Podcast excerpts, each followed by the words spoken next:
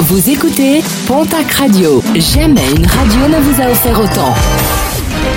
L'information locale à 9h, c'est sur Pontac Radio. Bonjour Jean-Marc Courage Sénac.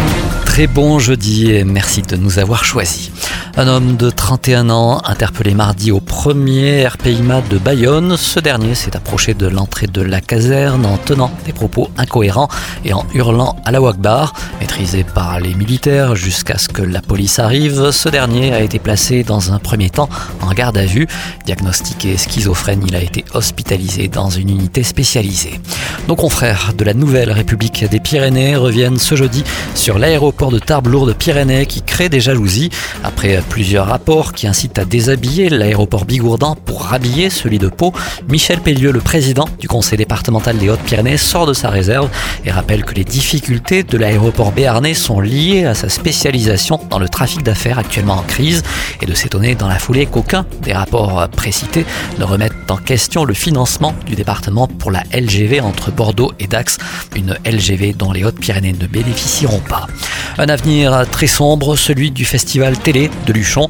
Comme je vous l'annonçais en début de semaine, une plainte pour escroquerie et abus de confiance a été déposée par un collectif de commerçants qui attendent d'être payés.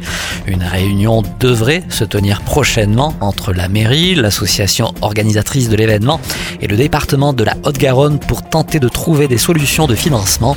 Deux hôtels et quelques prestataires restent encore à payer sur l'édition 2022. Pour l'édition 2023, quasiment personne n'a été payé. La dette s'élève pour le moment à 218 000 euros pour les seuls prestataires luchonnais, mais n'inclut pas celle des prestataires externes à la ville. La grève des bus se poursuit toujours à Bayonne. L'intersyndicale de Keolis a annoncé hier que la grève continuait jusqu'à dimanche soir, dernier jour des fêtes de Bayonne. Des chauffeurs de bus qui annoncent également un durcissement du mouvement pour ce samedi et ce dimanche. Ils réclament notamment de meilleures conditions de travail, des bus qui rouleront toutefois durant la 女性。